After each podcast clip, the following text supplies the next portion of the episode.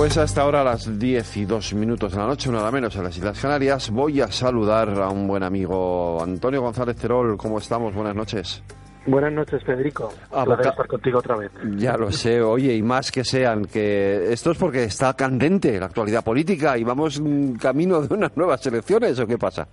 Bueno, dichosos pactos, ¿no? Que están dando aquí páginas y páginas y horas de televisión y de radio. Bueno, vamos a ver, esto yo creo que está en manos del presidente del gobierno en funciones. Él es el que ha recibido el mandato con estas elecciones, es el que ha ganado las elecciones y es el que tiene que eh, buscar los pactos posibles. Bien es cierto, eh, bien es cierto que él se ha alejado del constitucionalismo y ha decidido tener unos socios de gobierno, presuntamente, que serán Podemos, EH Bildu, en fin, todos los que estamos viendo que, bueno, empiezan a pedir eh, los préstamos por adelantado, ¿no? Parece que es una hipoteca del, del presente y del futuro, pues que ya quiere que se pague, unos con ministerios, otros con indultos y otros, pues todavía no sabemos muy bien con qué, aunque con lo que ha pasado en la mesa del Parlamento de Navarra, intuimos que con la presencia en las instituciones pues como ha conseguido Bildu esa Secretaría Segunda en la mesa del Parlamento de la Comunidad Foral de, Navarra, ¿no? En cualquier caso, serán ellos los que tendrán que definirlo. A nosotros, eh, el pueblo español nos mandó a la oposición y lo hemos dicho siempre, lo vamos a ejercer con toda lealtad, con todo respeto, pero también con toda la dureza que exige la circunstancia que vivimos. ¿no? Yo, yo lo he dicho esta tarde, decir, al final, em, si, si, si, inevitablemente los ciudadanos son convocados otra vez a las urnas en otoño o cuando sea, eh, obviamente toda la, clase política tendrá una cierta responsabilidad, pero sin duda eh, la primera responsabilidad es la de quien tiene el encargo de formar gobierno en el sentido de que es el que tiene que sentarse y, y, ofrecer algo a cambio de esos apoyos o de esas abstenciones. Lo digo porque que yo sepa, em, al Partido Popular no le ha ofrecido nada, ¿no? Claro, es que al final ha hecho oposiciones para ganar su nuestro voto en contra. Es decir, cuando uno pacta en Badalona con los comunes y con Esquerra Republicana y con este, incluso con la CUP cuando una Navarra pacta con Bildu y le entrega la presidencia del Parlamento, del Parlamento a Jeroa Bay, que, en fin, que tiene siete diputados, me parece que tenían en el Parlamento. Cuando uno decide eh, expulsarnos de todas las instituciones donde le es posible incluso llegar a pactos eh, contra natura, supuestamente, con ciudadanos, para quitarnos Albacete, Ciudad Real o, esto, o Guadalajara, cuando uno le da al PNV las tres capitales vascas, a cambio de nada, pues a lo mejor es que no es a cambio de nada. Yo creo que lo que se está pidiendo por favor es al Partido Popular que vote en contra. Si al final lo ha dicho esta mañana el presidente de mi partido en, en, la inauguración del Campus FAES, lo ha dicho muy claro, ya, si al final hubiera un giro copernicano y un cambio total de 15 años continuos de lo que venga de la mesa del Parlamento de Cataluña será aprobado en el Parlamento español, hablando del Estatut, o tantas otras cosas que hemos tenido que vivir con Zapatero y su heredero Pedro Sánchez, pues si hay un giro copernicano, lo mismo se podría hablar, pero es que lo curioso es que a día de hoy no solo hay un giro no hay un giro copernicano, sino a la pregunta de indultos sí, indultos no, silencio, lo cual hace sospechar que es indultos sí. Cuando uno ve que de repente se filtra que el relator podría, podría haber sido el señor Zapatero, pues uno se echa a temblar. Es decir, la hoja de ruta que empiezan a marcar es muy clara y es una hoja de ruta que se aleja totalmente del constitucionalismo. Por tanto, nosotros que ahí no nos busquen, es muy difícil que nos puedan encontrar. Y por tanto, la responsabilidad será de aquel que se ha ido a los brazos, a los brazos directamente de Esquerra Republicana, del PNV, de H. Bildu, de Podemos, y que no ha buscado el pacto como sí que buscó en el pasado, por ejemplo, con Ciudadanos, que llegó a, a firmar un pacto de gobierno en el 2016, me parece recordar, para intentar llegar a un acuerdo de gobernabilidad. Pues oiga, eso yo tampoco lo he visto que lo intenten, pero si lo intentan ya lo hemos dicho nosotros. Nosotros no somos un partido bisagra, pero admitimos que hay otros partidos como Ciudadanos que sí que actúan como partido bisagra. Por tanto, si alguno desea dar esa gobernabilidad, que lo hagan. Nosotros vamos a estar en la oposición y además pedimos a la gente que se acuerde de todo lo que ha acontecido en un día como hoy, cuando nos acordamos de esos 22 años, a fecha de hoy, de la liberación de José Antonio Ortega Lara, que recuerden muy bien que estos señores, que el Partido Socialista han permitido que la Secretaría Segunda del Parlamento de Navarra sea para los herederos de ETA. Yo creo que con eso es suficiente declaración como para entender que nosotros no vamos a estar en un sí a Pedro Sánchez. Eh, eh, yo entiendo que es muy complicado, pero yo cuando he escuchado esta mañana a Pablo Casado decirlo del giro copernicano, digo, bueno, realmente le está poniendo a Pedro Sánchez la, posibilidad todavía de, decir, eh, confirme usted que, que, da ese giro, que cambia de política, que da un golpe de mano en el volante del coche y cambia de dirección y en ese caso podríamos hablar. Claro, pero es que al final le pedimos a Pedro Sánchez que no sea Pedro Sánchez. Básicamente. Y nosotros en el pasado hemos podido pactar con el Partido Socialista. ¿Y cómo pudimos pactar con el Partido Socialista? Cuando Pedro Sánchez fue expulsado de su propio partido por buscar una vía nacionalista, una vía independentista que su propio partido le rechazó y por tanto tuvo que dejarlo. Ese Partido Socialista fue un Partido Socialista con el que se pudo llegar a un acuerdo de investidura de Rajoy con la abstención, ni siquiera con un voto positivo, con la abstención. ¿Ese es el Partido Socialista de hoy? No. Es el partido de Pedro Sánchez. Es el Partido Socialista que llegó con una moción de censura en la que admitieron los votos de Bildu y que ahora buscan esos votos de Bildu, intuimos, cuando se les da gratuitamente, dicen, no, no, tuvimos que votarlo. Bueno, pero lo consintieron, pudieron votar que no y ahí tienen la Secretaría Segunda de la Mesa del Parlamento de Navarra. Y tantas otras cosas que no sabemos. Cuando Esquerra Republicana sale de una reunión con la portavoz, con Adriana Lastra, el pasado 13 de junio, y dice que van por el buen camino, que lo que quieren es diálogo y que si hay diálogo ellos no van a ser el objeto del bloqueo, pues intuimos que si uno quiere pactar con Esquerra es porque claramente no quiere pactar con la vía constitucionalista. Cuando al final intenta repartirse sin ministerios o secretarías de Estado o direcciones generales con Podemos, entendemos que con estos señores que dicen, bueno, lo mismo referéndum en Cataluña haría falta, entendemos que abandona la vía constitucionalista. Ellos sabrán, pero es imposible, es impensable a día de hoy un pacto de ese tipo. Lo que ha dicho el presidente de mi partido es abandonen 15 años 15 años de apoyo al independentismo, al nacionalismo y sobre todo a flirtear con todos ellos y entonces podríamos hablar, pero lo vemos mm, prácticamente imposible. ¿La sensación hoy es la de que vamos a elecciones o, que al final de alguna manera o de otra sacará adelante la investidura Pedro mm. Sánchez? Federico, nosotros no queremos elecciones. No queremos elecciones, no por nada, porque hay algunos que han dicho, bueno, por el cálculo electoral podría convenir, porque han salido encuestas es que no queremos elecciones porque entendemos que este país necesita gobierno ya. Pero es cierto que no es nuestra responsabilidad conseguir ese gobierno. La responsabilidad es de un señor que se llama Pedro Sánchez, que duerme en la Moncloa, que es el presidente del gobierno en funciones, que ha aprobado durante estos ocho meses decenas de decretos ley, que tiene la responsabilidad y el mandato de los ciudadanos, no nosotros que sacamos 66 diputados y ellos más de 120. Por tanto, no somos nosotros los que tenemos el mandato y son ellos los que tienen que buscar los acuerdos. Eh, ¿Con quién los busque? ¿A quiénes llamen? ¿Con quiénes pacten? yo creo que Badalona, Casteldefels, eh, Álava, Vitoria, eh, eh, Bilbao, San Sebastián son un buen reflejo de con quién quieren pactar, con los comunes, con Esquerra, con la CUP, con el PNV, con EH Bildu, bueno, pues si esos son sus socios, estoy seguro que al Partido Popular no lo va a encontrar al lado. Eh, cambiando eh, de un poquito de tercio, está en el aire la presidencia de, la, de Murcia en estos momentos y no sé cómo está de cerca o de lejos la, la Comunidad de Madrid. Pues mira, Federico, yo creo que como siempre, es decir, lo que se vislumbra al final a través de los medios de comunicación son muchas cosas, pero las negociaciones continúan todos los días, eh, continúa el diálogo abierto entre el secretario general de Vox y el secretario general del Partido Popular. Por tanto, el Comité de Gobernabilidad, donde yo formo parte, sigue trabajando intensamente, por un lado, y es verdad que por otro, en lo programático, con ciudadanos, incluso hablando de estructuras, tanto en Castilla y León como en Madrid, como en Murcia. ¿Qué ocurre?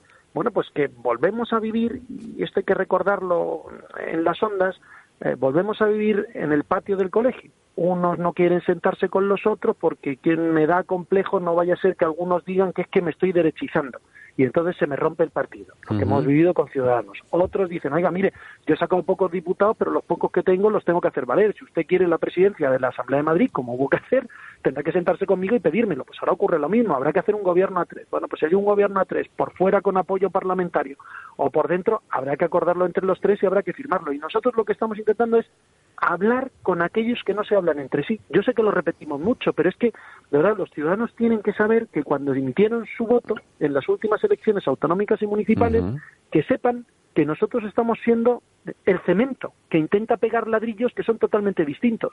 Ladrillos que no quieren eh, conjugar en una misma alineación para formar el muro. Sin embargo, nosotros creemos que podemos lograr ese muro, ese gobierno, y creemos que podemos y somos capaces de hablar con unos y con otros.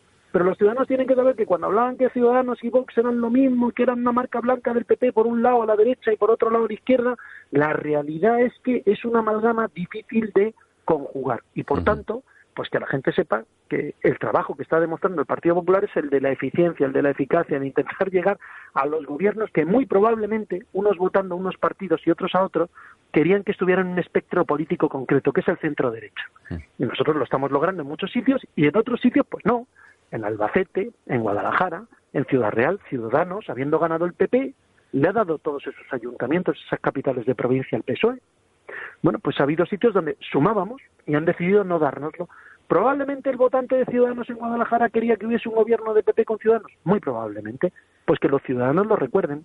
Cuando hablemos de Madrid o de Murcia o de Castilla y León, recordemos que ha habido gente en Ciudadanos o en Vox que han dicho que no, que se plantaban, que no querían gobiernos. En declaraciones públicas, nosotros queremos gobiernos de centro derecha porque entendemos que es el mandato que nos han dado los ciudadanos.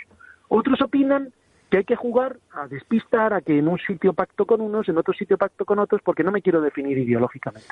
Cuando, sin embargo, Ciudadanos ha dicho una y otra vez durante la campaña electoral, especialmente de las generales, que no a Pedro Sánchez, sino al Partido Socialista. Y ahora, sin embargo, vemos que de repente te saltan unos y te dicen, si no pactamos con el Partido Socialista, me voy del partido. Y te sale Tony Roldán.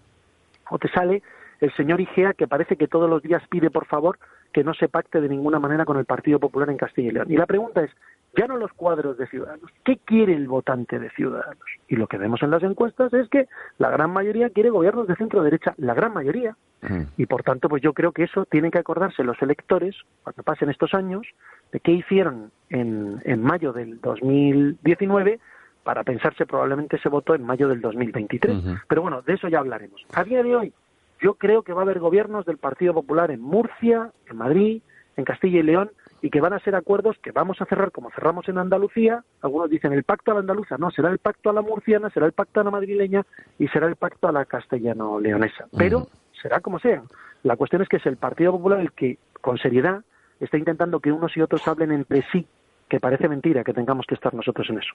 Eh, Luis Tejedor, que siempre que te toca estar aquí, le toca también a él, que quiere hacer una pregunta. Es un placer, es un placer. Adelante, Luis. Antonio, buenas noches. Eh, vamos a ver, eh, escuchándote, eh, me encanta el entusiasmo con que, con que defiendes la postura de, de, bloque del, del votante, ¿no? Pero viendo un poco las noticias mm, en Madrid en concreto, veo que hay como mucha cerrazón por las dos partes que negocian con el Partido Popular. O sea, Ignacio Aguado se, se, niega a sentarse con Vox y niega a que sea un tripartito. Y por otro lado, eh, Rocío Monasterio está empeñada en que o se sientan con ellos y se pacta la participación de ellos en gobierno o no tenemos nada más de lo que hablar. Y de hecho hay cierta tensión en el Ayuntamiento de Madrid por esa situación. Con lo cual, una de dos, o no nos, o, los periodistas no se enteran de cómo se está cociendo el asunto, o, qué información nos puedes dar de esto, porque bueno, la información que, que estáis viendo en los medios, pues probablemente se parezca a lo que va ocurriendo más o menos públicamente, lo que se deriva. Pero yo lo que os digo es que quedaros con el valor medio de lo que os estoy diciendo. ¿Hay diálogo abierto con Vox? Sí. ¿Continuo? Sí. ¿Los secretarios generales de los dos partidos se hablan? Sí. ¿Hay negociaciones con ciudadanos en el día a día y viendo lo programático? Sí. Por tanto, las cosas siguen avanzando. Es verdad que puede haber una primera investidura en Madrid, hablando de Madrid, el próximo 11 de julio y que el, creo que el último día límite para que pudiera haber gobierno, creo recordar que es el 11 de septiembre, si tomamos como primera fecha de investidura el 11, el 11 de julio. Bueno, tiempo hay. Eh, que hay disensiones, que hay diferencias, son evidentes. Es decir, el propio Ciudadanos ha tenido un problema con una serie de personas que se van simplemente porque eh, han decidido pactar en algunos sitios con el Partido Popular. A mí me parece una sobreactuación, porque al señor Torreón por ejemplo, ahora que abandona Ciudadanos, habría que preguntarle si está de acuerdo con que en Albacete, en Ciudad Real y en Guadalajara le hayan dado los gobiernos al Partido Socialista, o en Cáceres. Esto la gente se despista, pero hay muchas capitales de provincia donde Ciudadanos se las ha dado al Partido Socialista. No creo que fuera eso lo que quisieran los votantes. Hablando de Madrid, de la Comunidad de Madrid en concreto, yo creo, insisto, que vamos a llegar a acuerdos, que las cosas van razonablemente bien. Razonablemente bien sabiendo que hay dos partidos que intentan poner lo suyo para pactar con el Partido Popular, pero que no se quieren hablar con, entre ellos, lo cual es sorprendente. Es sorprendente porque probablemente los votantes de Ciudadanos y los votantes de Vox no entiendan esas posiciones numantinas. La izquierda lo suele tener clarísimo. Allá donde se van nos echan. Vox venía a la política para que no hubiera gobiernos de izquierdas, Ciudadanos venía para hacer una nueva política de diálogo y constructivo, y sin embargo somos nosotros los que estamos dialogando, los que estamos siendo constructivos y los que incluso estamos cerrando acuerdos a tres bandas. Y éramos la vieja política. Pues bienvenida sea de nuevo la vieja política, porque la nueva política está demostrando ser tremendamente filibustera, es decir, obstruccionista. Por tanto, llamamos a la responsabilidad e insistimos una vez más. Hacen falta gobiernos de centro derecha, liberales, que puedan mejorar la vida de los ciudadanos. El Partido Popular no quiere gobernar Madrid, Murcia o Castilla-León por un cálculo electoral o porque sea bueno para pintar un mapa de azul o de rojo o de verde. No, porque entendemos que somos el escudo frente a las políticas de Pedro Sánchez y lo seguimos diciendo frente a las políticas de Pablo Iglesias y de Pedro Sánchez que previsiblemente pueden formar un gobierno durante las próximas semanas. De manera que en Madrid podamos seguir disfrutando de impuestos bajos o que en Murcia pueda seguir habiendo libertad educativa y que esté garantizada la concertada. O que en Castilla y León se mantenga suprimido el impuesto de sucesiones y donaciones o el de actos jurídicos documentados que se pueda bonificar. Pero todo eso solo va a ocurrir con gobiernos de centro, derecha, liberal. Y creemos que eso tenemos la responsabilidad de lograrlo. Por tanto, no lo queremos por nosotros, sino por los ciudadanos, por los españoles, por los murcianos, madrileños, por los castellano-leoneses. Y entendemos que esto es el objetivo por el que nos votaron a todos, a los tres partidos, en las últimas elecciones municipales y autonómicas. Quien no entiende ese mensaje, yo creo que no entiende de qué va esto de la política. Y creo que puede tener un castigo muy severo en las siguientes elecciones que se puedan convocar. Antonio González Terol, una, eh, esto de los cambios que se ha publicado hoy que puede hacer Pablo Casado, eh, eso apunta a que algo de esto va a haber, ¿no? ¿Cambios de qué tipo? Perdóname. Eh, pues se habla de que, eh, eh, de que el actual portavoz o vicesecretaria de Comunicación podría dejar de serlo, que se incorporarán o tendrán más peso gente como Cuca Gamarra, Ana Beltrán, que son buenas amigas de este programa, por cierto, Antonio González Terol. yo, te, yo te diré, Federico, lo primero, yo mm. he visto esta mañana, como todos vosotros, la, la portada del diario El Mundo. Tengo que decirte y esto mm. lo digo ya a título personal, pero también como secretario de Política Local y como diputado nacional. Quiero destacar el magnífico trabajo que ha hecho Marta González. Creo que eh, se le ha dedicado una noticia eh, muy dura, que yo creo que, vamos, en cualquier persona del partido puede decirte la fantástica persona que es en lo personal, en lo político, lo trabajadora, lo que está y, el apoyo que cuenta eh, por parte de toda la dirección nacional.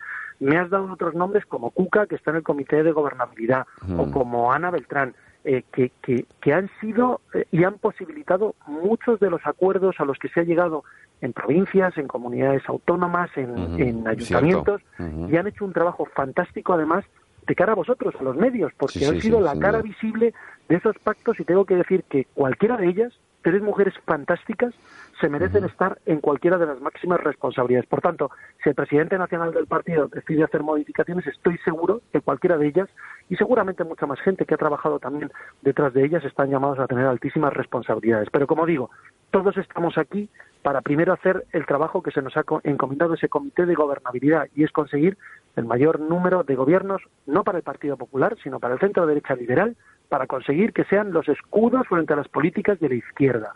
Y en eso acabamos de terminar prácticamente el trabajo de las diputaciones. El Partido Popular va a tener muchas diputaciones en acuerdo hasta con tres fuerzas políticas, ha entregado otras diputaciones, incluso aquellos que no creían en las diputaciones. Ahora que, por ejemplo, la de Zamora la preside un diputado provincial de Ciudadanos. Ciudadanos no cree en las diputaciones, quería acabar con las diputaciones. pero, ¿cómo es, pero ¿cómo es esto de la nueva política? Ahora resulta que quieren estar en las diputaciones. Bienvenidos sean. y además nosotros lo decíamos, nosotros creíamos que las diputaciones como administraciones saneadas eran muy buenas y además ayudan a cohesionar, para quien lo entienda, a los municipios pequeños que tienen esas comunidades autónomas multiprovinciales provinciales pero también las comunidades autónomas. También hay partidos como Vox que decían que no querían comunidades autónomas, ahora quieren estar en los gobiernos autonómicos. Bienvenidos sean. Eso es lo que decíamos los de la vieja política, el Partido Popular, que decíamos las comunidades autónomas son buenas, las diputaciones son buenas, lo que hay que meterlas es en cintura, que no gasten más de lo que ingresan, que hay que reducir el déficit público, que tenemos que tener control sobre ellas, que no se pueden crear superestructuras paralelas a las estructuras nacionales o superando competencias que tiene solamente la Administración General del Estado, como ha ocurrido en Cataluña o como viene ocurriendo en Cataluña. Pero todo eso eh, lo tenemos que hacer gobernando, porque lo que está claro es que quien multiplica esas estructuras, quien incrementa el gasto, quien ha arruinado este país en dos ocasiones han sido los gobiernos de izquierdas. Por tanto, repito ese mandato y termino como empecé. Repito ese mandato que creo que nos han dado los ciudadanos, de llegar a gobiernos de centro, derecha, liberal, que puedan revertir las políticas que la izquierda está poniendo en marcha y que son para que las terminen pagando todas ellas, muy bonitas, por cierto, pero todas ellas para que sean pagadas por nuestros nietos. Y yo creo que eso es injusto, es innecesario y creo que lo que necesita un país es seguir generando riqueza, generando empleo y para eso necesita políticas liberales. Antonio González muchas gracias. Muchas gracias a ti, Federico. Un fuerte abrazo. Hasta la próxima. Un abrazo. Hasta luego. El Faro. Con Federico Quevedo.